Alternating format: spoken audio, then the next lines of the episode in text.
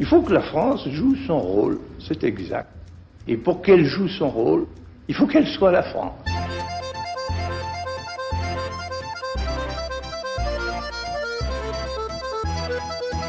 Richard Verly, bonjour, bienvenue dans ce troisième épisode de notre podcast Comment va la France, consacré à l'entreprise et à son rôle en France. Nous avons le plaisir d'accueillir Pascal Demurger, directeur général de la Maïf, l'une des principales mutuelles françaises, société d'assurance qui compte 3 millions d'assurés à travers la France. Pascal Demurger, vous êtes également l'auteur d'un livre, L'entreprise du 21e siècle sera politique ou ne sera plus, publié aux éditions de l'Aube. Alors parlons justement de votre entreprise, celle que vous dirigez, la Maïf, dont le siège social se trouve à Niort dans les Deux-Sèvres. C'est une mutuelle, alors tout simplement, qu'est-ce qu'une mutuelle et est-ce que vous êtes une entreprise comme les autres? Nous sommes une entreprise à part entière, c'est-à-dire euh, bah, confrontée hein, à la concurrence, euh, exerçant sur un marché, euh, et sur un marché, en l'occurrence le marché de l'assurance, sur lequel il y a une concurrence extrêmement forte. Donc oui, de ce point de vue-là, nous sommes évidemment une entreprise comme les autres, soumise aux mêmes contraintes, soumise aux mêmes difficultés, et ne bénéficiant naturellement, et c'est heureux et, je m'en réjouis, d'aucun euh, soutien particulier euh, ou d'aucune aide spécifique ou d'aucune fiscalité euh, dérogatoire. Mais en même temps, une mutuelle, c'est pas tout à fait une entreprise comme une autre. D'abord parce qu'une mutuelle, ça n'a pas d'actionnaire. Une mutuelle, ça a des clients qui sont en même temps des sociétaires, et à ce titre, ils sont chacun propriétaires bah, d'un tout petit bout de l'entreprise l'entreprise, la mutuelle, appartient à ses sociétaires. En l'occurrence, nous, on a 3 millions et demi de sociétaires qui sont autant de propriétaires individuels, en quelque sorte, de l'entreprise. Ce qui a évidemment des impacts assez considérables. Ça a d'abord des impacts sur la gouvernance. Ces sociétaires élisent des représentants qui constituent l'Assemblée générale de l'entreprise laquelle euh, élit en son sein un conseil d'administration, lequel désigne les dirigeants de l'entreprise. Mais on voit bien que les membres du conseil d'administration ne sont pas les représentants d'actionnaires de l'entreprise, mais sont les représentants de ses clients. Et ça change évidemment complètement la manière dont on voit les choses et la manière dont on va, euh, in fine, diriger l'entreprise. Et puis la deuxième grande différence, elle concerne le partage de la valeur. Nous n'avons pas d'actionnaires et donc nous n'avons pas d'actionnaires à servir, nous n'avons pas de dividendes à distribuer. Ça veut dire que la totalité des résultats que nous euh, faisons chaque année reste dans la mutuelle viennent renforcer nos, nos, fonds propres et viennent augmenter notre capacité d'investissement, notre capacité d'innovation, et puis évidemment augmenter, conforter notre solvabilité. Et ça, ça implique deux différences. D'abord, la première, elle est immédiate, il n'y a pas d'argent qui sort de l'entreprise en quelque sorte. Et puis surtout, la deuxième, c'est qu'on n'a pas du tout les mêmes objectifs. Moi, mon objectif en tant que dirigeant de la Maïf, ça n'est pas d'avoir le niveau le plus élevé possible de bénéfices euh, annuels pour euh, distribuer un montant le plus important possible de dividendes. Moi, mon objectif, c'est simplement d'avoir le résultat nécessaire pour financer mes investissements et euh, garantir euh, la solvabilité de mon entreprise. Et ça va avoir des conséquences extrêmement fortes sur la fixation du prix, sur la fixation du tarif.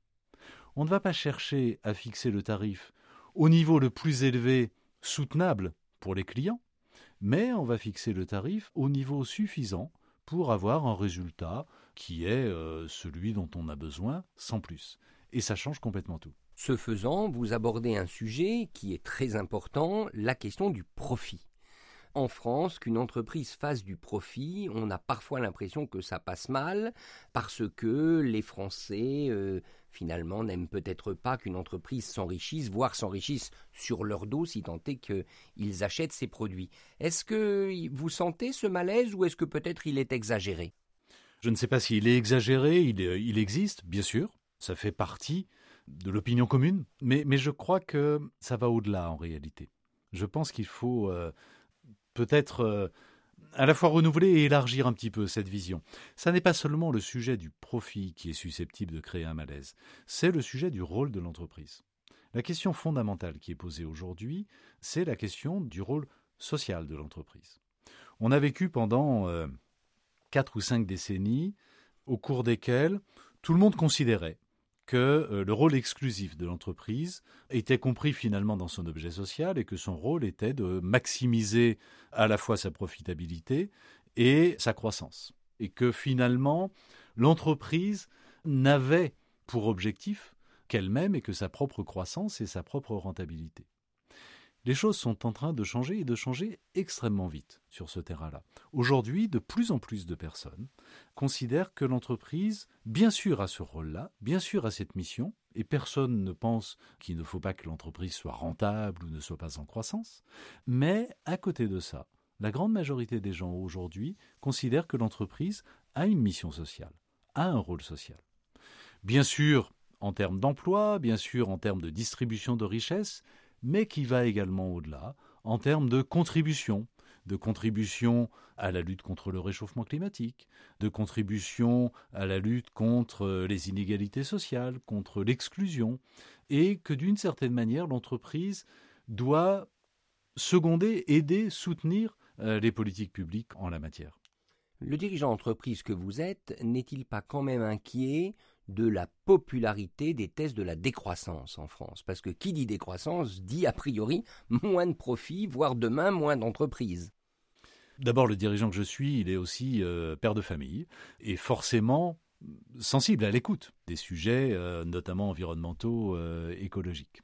Ce sont nécessairement des questions qu'en tant que citoyen, qu'en tant qu'individu, on se pose, même si évidemment la décroissance en tant que telle n'est pas nécessairement la réponse à apporter au problème, mais en tout cas, le sujet est évidemment sur la table. Après, le dirigeant d'entreprise que je suis a une préférence marquée pour une consommation qui s'oriente vers peut-être une fréquence un peu plus faible, peut-être une récurrence un peu moins élevée, mais d'abord une qualité meilleure. Ensuite, euh, pourquoi pas vers euh, une forme de préférence pour euh, une production proche nationale, européenne, euh, mais en tout cas un, peu plus proche, et vers le choix d'entreprises qui se sentent plus concernées par euh, ces sujets euh, sociétaux et qui le montrent par un niveau d'engagement plus important et la recherche d'un impact plus positif. Donc moi, ces orientations en tant que dirigeant d'entreprise me vont très bien.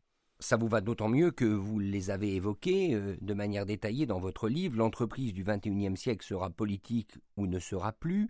Il y a le mot politique. Ça veut dire que l'entreprise influe sur l'avenir, qu'elle a un rôle à jouer dans l'avenir du pays. Sauf que les Français eux-mêmes ne sont pas toujours prêts à en payer le prix. On reproche beaucoup aux patrons d'avoir délocalisé. Mais le résultat des délocalisations, c'est qu'assez souvent les produits qui reviennent sont moins chers. Et les gens sont assez contents de les acheter à un prix plus modeste. Alors ma question elle est simple, pour que l'entreprise devienne politique, pour qu'elle assume ce rôle que vous souhaitez, est-ce qu'il ne faut pas que les Français acceptent peut-être de payer plus cher ou de modifier leurs habitudes de consommateurs parce que sinon il ne sera pas possible, un, de réindustrialiser, deux, de mettre une taxe carbone aux frontières, et trois, de faire jouer cette préférence nationale ou européenne que vous appelez de vos voeux. Autrement dit, est-ce que l'entreprise peut devenir politique sans ses clients. Hélas, personne n'est à l'abri, euh, même de forme euh, euh, bénigne, de schizophrénie. Et les Français pas plus que les autres. Et bien sûr, il y a une forme de schizophrénie. Je ne pense pas la même chose en tant que salarié et en tant que consommateur. Je ne pense pas la même chose en tant que contribuable et en tant que bénéficiaire des services publics. Bien sûr qu'il y a cette forme de, de schizophrénie qui, je pense malheureusement, n'est pas l'apanage de la France. Et oui, je vous rejoins complètement. Il n'y aura pas ni de réindustrialisation de la France, ni de mutation de nos économies et de capacité à résoudre les problèmes sociétaux et notamment environnementaux auxquels nous sommes confrontés s'il n'y a pas de changement très fort dans les habitudes de consommation. Bien sûr. Aujourd'hui, on est un petit peu au milieu du guet. Lorsque l'on regarde les, les enquêtes d'opinion, on se rend compte que la prise de conscience est euh, réelle chez la très grande majorité des Français. Vous avez 90% aujourd'hui des Français qui euh, attendent un comportement différent de l'entreprise, qui euh, se disent prêts à consommer différemment, à payer un peu plus cher des produits euh, qui ont moins d'impact environnemental, à avoir une préférence pour des produits made in France ou made in Europe plutôt que importés d'Extrême-Orient ou d'ailleurs. Donc cette prise de conscience, elle est réelle. Mais on est au milieu du guet parce qu'elle ne se traduit pas encore dans les actes de consommation. Mais vous ne pensez pas qu'on se raconte peut-être un peu des histoires à la faveur de la pandémie? Rappelez-vous tout ce qui a été écrit sur le thème le nouveau monde sera différent. Est-ce que quand même le vieux monde n'est pas toujours euh, là et ne va pas très vite euh, reprendre ses droits? Les forces de rappel sont puissantes, bien sûr, et le monde d'après euh, n'est peut-être pas prêt de survenir. Et en effet, la prise de conscience est là, la volonté est affirmée, c'est déjà une étape, et c'est une étape importante. En revanche, elle ne se traduit pas encore dans euh, les actes concrets, les actes réels et les actes de consommation. Elle se traduit bien sûr chez une minorité de, personnes, mais pas encore chez la, la majorité. Moi, je fais le pari, et je fais le pari, y compris pour mon entreprise, je fais le pari qu'à terme, ces critères de comportement de l'entreprise, d'une entreprise qui ne délocalise pas, qui euh, est citoyenne en tant que contribuable, d'une entreprise qui se comporte bien avec ses collaborateurs, qui respecte ses clients, et d'une entreprise qui, par ailleurs, recherche dans son activité à avoir un impact positif sur euh, l'environnement et sur la société euh, en général, eh bien je pense que ces entreprises-là ont véritablement un avenir et que demain, la majorité des consommateurs se tourneront vers elles.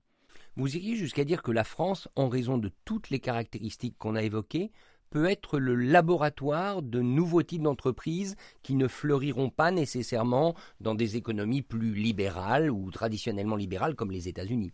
Je pense qu'on est dans un système de poupées russes. Je crois que l'Europe peut être le laboratoire du monde et que la chance du capitalisme européen face au capitalisme chinois ou au capitalisme américain, c'est précisément de promouvoir un capitalisme plus durable au fond. Je pense qu'au sein de l'Europe, la France peut être un laboratoire parce que le niveau de conscience est peut-être aujourd'hui à un niveau de maturité plus élevé qu'ailleurs, et j'ai la faiblesse de croire, pardonnez-moi de le souligner, qu'au sein de l'économie française, la Maïf est clairement un laboratoire et clairement euh, précurseur en la matière. Pascal de Murger, merci. Nous aurons encore un épisode pour parler du rôle et de la place de l'entreprise en France. Et alors là, nous terminerons avec un feu d'artifice puisque nous aborderons la question qui fâche la plupart du temps, c'est l'entreprise et l'État. À la semaine prochaine.